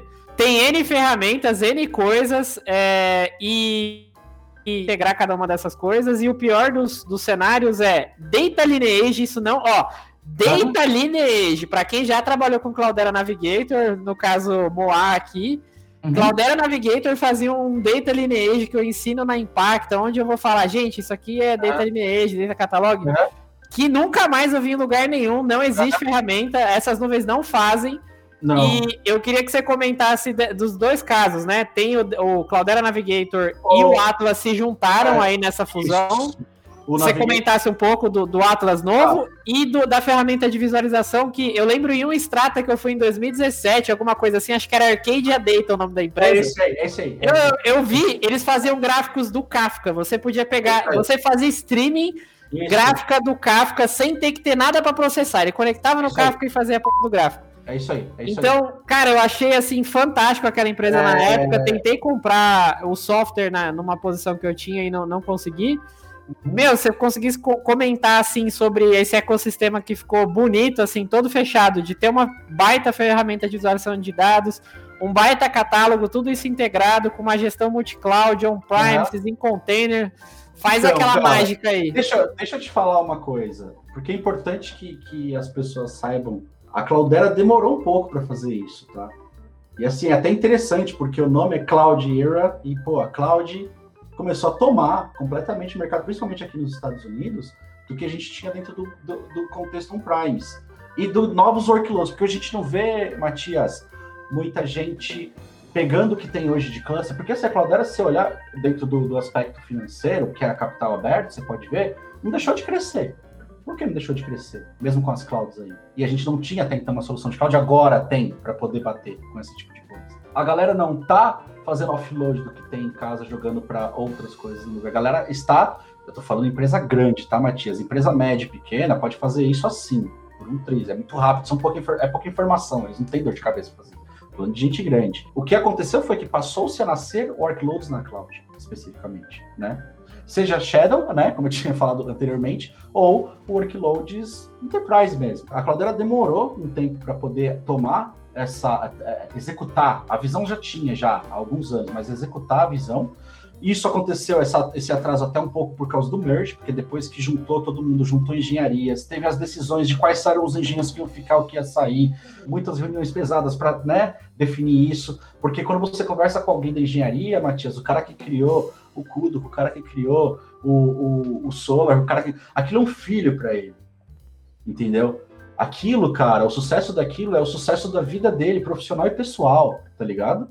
É uma coisa que quem tá ali na frente comprando e usufruindo de um software não sabe o que passa na cabeça de um cara que criou essa, essa parada, entendeu? Então, assim, é, pegando é tipo isso aí. o filho do cara, né? A vida é o filho dele. do cara, é a vida é. dele, é a vida dele. Então, essas discussões são pesadíssimas. É uma coisa que, sabe? Pega seu filho, meu, não, não quero mais ele. Cara, que isso, entendeu? Então, assim, foram discussões pesadas. Passou por isso, criou-se o CDP. O CDP, qual era o objetivo? Ser híbrido. Então, manter on-premise, a gente não vai sair do on-premise nunca, tá? Por essas questões que a gente já conversou aqui. E nuvem. Mas com que na nuvem? Com os modos operantes de nuvem, de ser elástico, é, todo, todo já containerizado, em cima de Kubernetes, é, e que rode a, em qualquer nuvem, não importa. Entendeu? E continuar com a comunidade open source por trás, todos os engenhos são open source, isso não vai mudar. Só que garantindo os conceitos básicos que qualquer cliente que é cliente da Cloudera precisa. Cliente da Cloudera, grandes, bancos, tel, grandes agências do governo, etc. Segurança, governança, gerenciamento entendeu? Três coisas que não tem você não vê em outras coisas, porque até porque é quem usa essas outras, como eu te disse, são às vezes empresas menores ou medianas que não tem, não, não, não, às vezes não necessita disso, ou não sabe que precisa. É aquilo que eu te disse. O cara optou por a tecnologia X, quando os relatórios financeiros dele começaram a dar merda, porque passou por três processos de TL e ninguém viu aonde que mudaram, porque não teve lineage, e ele levar para o presidente o relatório errado, e ele for, vai ser demitido, ou vai ser, sei lá o que, esculhambado no mercado, aí que ele vai se ligar que ele, putz, cara, seria legal eu ter, se eu tivesse alguma coisa de governança para ver onde é que o filho da mãe mexeu para poder errar esse dado. Já aconteceu, tá? Estou te contando, já aconteceu. Imagina. ah, certeza. Nem dúvida já aconteceu. Vai então, divulgar assim, balanço para o mercado empresa SA, não gera é, o número direito para o mercado. Então, é, aí, cara, é, a Cloudera precisa ter esses componentes. E assim, ah, mas Zanardo, existem outras empresas que fazem isso. Sim, existem outras empresas que vieram para atender. A, a, informática faz isso. Você tem lá a Harsh, né, com o, o Terraform tem algumas coisas que faz isso, Hashcorp, né? Faz, assim, é, mas são componentes que você tem que comprar à parte. Isso é só para provisionar a infraestrutura, no, no software que vai, ou seja, a inteligência não resolve. Já tem tudo no CDP, já tem tudo isso de ponta a ponta. E você vê hoje a linhagem, desde lá do Minify, pegando uma, um dado de telemetria do, do IoT, até a ponta lá quem está consumindo, seja uma aplicação, seja um cientista de dados, passando por não sei aonde e enriquecendo não sei aonde. Então, assim, é, é, é assim, cara. A gente pensou em fazer isso dessa forma e com um outro porém, sempre dentro do PVC do cliente. A gente não tem absolutamente nada de dado do cliente no nosso ambiente do. Nada, nada, nada passa por lá. Por quê? requisitos de segurança, cara. Qualquer empresa séria, grande, banco, é, agência de governo, não joga informação na mão de um terceiro no qual ele não sabe o que está acontecendo, quais são os controles implícitos lá, se são os mesmos que o cara teria dentro de casa, entendeu? Então, os controles dentro do PVC do cliente são feitos e mantidos pela própria área de segurança do cliente, pela própria área de governança do cliente. Não é, gente? eles mantêm, eu digo isso dentro do, do contexto de sistema operacional, tá? De ambiente, é do cara. O CDP, a, a camada de software, né, a gente que, que vai cuidar, e existe lá toda a questão de compartilhamento de quem tem a responsabilidade pelo quê. E aí, nesse ponto, Matias, que a gente começou a ter essa mudança, essa migração desses clientes que a gente tinha enterprise grandes, né, para ir. Isso. Porque a gente entrega os requisitos que uma grande empresa enterprise tem dentro de uma área de arquitetura, o que é o quê? Ser aberto. O cara não quer mais ter o problema que ele teve com a Oracle, com, com, com o mainframe. Com o mainframe, é, é. Ele não quer é, ter esse problema, ele quer, ele quer manter esse contexto de ser aberto, tem que ser seguro, tem que ser governado e tem que ter gerenciamento. Então é, é isso que é o que, que qualquer empresa enterprise pede. Então é isso que entrega o CDP dentro do contexto de containers, Kubernetes e tudo mais. Falando é. muito rápido, tá, cara? Não, sim, é, e, e, aqui é, é um bate-papo bem pensando assim num público segmentado aí focado em dados, ou que está se, começando a se preocupar para montar provavelmente o ecossistema uhum. de dados e entender e, o quão complexo é isso, né? Matias, é importante. Isso é muito novo. Cloudera lançou isso no ano passado. Assim. Perfeito. A gente então, tá tem muita pouca gente, tem muita, tem muita gente que nem sabe que a gente tem plataforma é, de dados em nuvem ainda. A gente acha Não, que conheço, quando a ideia desse... ah, é aquele cluster velho que eu tenho lá em casa. A ideia Não, desse mas... Rockscast Data Show é, é, fazer essa galera entender o que é, como é, onde tá, que cor que é, onde vive, o que come, é isso aí. Você pega tudo isso que a gente tá falando de Lineage e tal, o próprio isso. Cloudera Navigator, acho que Navigator, é que agora virou o Atlas, né?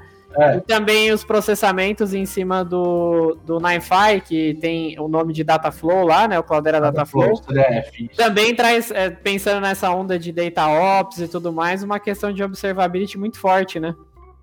Sim, sim. Você diz para no conceito de você trazer informação. Monitorar o dado, ver o erro. O dado, ver o erro, sim, tem. De ponta Legal. Trabalha bem Legal. forte nisso, né? E expõe também essas métricas, porque você vai dentro do conceito, conceito de cloud, você tem lá um Datadog, um Cloud Watch. Tem API, né? Já tem, já tem tudo APIizado para você poder ir lá ficar consumindo essa métrica, ou seja, log mesmo. Assim, já tem. E aí, Marcão, que mais de pergunta pra gente sabatinar o Zanardo aqui? Porque Rapaz, se sabatinar, ele vai dar resposta aqui, cara, cara, que vai lá no beat, mano. Tem eu que acho, ser. Eu acho. É, eu tive o prazer de pou, poucas vezes falar, falar com, com o Zanardo e com você, né? Acho que aquela vez que a gente foi na, na Claudera, e mais uma ou duas vezes. Cara, é, ver vocês dois falando sobre o assunto é, é que a gente não tá uma... sozinho, né? Tô, a gente tá tentando não, fazer simples aqui, velho. Sim, sim, sim. A gente sim. viaja, velho. Mas, cara, é, é é quase uma palestra, né? Um bate-papo, é, assim, acho, acho assim, bem. É, é. Que dá para falar Vocês... desde o do Bit Byte, né, é. Matias? Precisa... Até, cara, a estratégia correta ou não que os caras estão tomando hoje dentro do contexto Dá para falar, tipo, a gente fala do, do Impala que é em C porque ele economiza o swapnes nativo lá. Não, não. Aí, aí é o. Aí é, é tipo disso até falar, ó, porque se você, como um CDO, for começar a mexer com dados, primeiro pense em criar silos de dados por área de negócio, silos assim, né? Donos de informação, pensa no ROI cada um quer, o porquê do dado. Instruir culturalmente é a questão do como utilizar dados, que também é outro Sim. problema que eu vejo muito grande nas empresas. Sim. Começa ou por tecnologia ou por Shadow IT, nunca começa pelo, é. da forma correta. Vai, implementa e não sabe qual é o resultado final hum. que precisa. Não sabe o, o porquê que está implementando. Não sabe. É. Muitas vezes não. Legal. Pessoal, acho que já, já deu uma hora e meia aí de bate-papo. é, então a gente já fala que ia conversar uma hora só. Zanar, queria agradecer novamente, né? Você aí está com a agenda bem cheia aí depois de ter assumido, assumido a diretoria global da, da Claudera, né? 24 é, queria horas. agradecer. É, imagino, imagino, né? Porque agora você tem que fazer o Fallen the Sun você, né? É verdade. Você está falando com o cara do Japão, você está falando com o cara dos Estados Unidos, está falando isso, na Europa. então, você, irmã, se a gente aqui reclama que nossa agenda está puxada, imagina a sua que deve ter agenda é. totalmente maluca. Eu agradecer de novo aí de ter conseguido encaixar o, o nosso bate-papo aí. Agradecer é. também o pessoal da, o pessoal da Claudera, né? Que é o é nosso, nosso, nosso parceiro aí nosso da Rock. Nosso partner né? aí. Nosso partner aí, quem Deu para ver que o Matias é um cara que tem bastante conhecimento nas soluções aí, né? Dá para quem quiser conhecer mais sobre as soluções da Claudera, exatamente, venha falar, venha falar com, venha falar com a gente, né? Uhum. Você vê que falta de respaldo dentro da Claudera a gente não vai ter, né? Você vê não. que o Matias dos amigos. Nosso objetivo é aumentar esse mercado é do Brasil, é fomentar não, cara, essas migrações da forma correta. E outra, e outra, coisa interessante, isso eu conversei até com, com um cara do com SE do Brasil esses tempos. Os clientes mesmo, né? O pessoal que já é que já, já trabalha com dados no Brasil. Você uma vez trabalhando com cloud, trabalhando com. Acho que nunca, talvez você tenha a oportunidade de falar com o cara que está ali direcionando a, a, estratégia do treco lá em cima. É um brasileiro, cacete. É. Exatamente. Você não vai conseguir falar com o cara do Google que faz isso. Você não vai conseguir. Não, não vai. Entendeu? Não vai, não vai. Então. E nem ele vai ser tão engraçado assim, tão não, simples não vai, de falar, vai. Quadrada, quadrada, vai ser polido, falar meia dúzia de sim, não, é isso mesmo, estamos trabalhando para, evoluímos ah, o produto para melhorar é. o mercado. Deus, que me livre. É isso aí. É isso aí. Frases pa... Fra... Não quero ouvir frases padrões de mercado, vem conversar com a gente. É. Exatamente. Pessoal, obrigado aí por quem acompanhou a gente, assistir estamos tentando todo mês fazer um Rockscast aí. Mês que vem tem mais. Uh, logo, logo a gente vai divulgar o próximo, próximo convidado. Mais uma vez aí, obrigado, Zanardo. Obrigado, Matias. Valeu, Boa noite, pessoal. Obrigado mesmo por comparecer. Abraço, pessoal. Obrigado, abraço. abraço. Esse foi o Rockscast Data Show, um programa da Rocks Partner.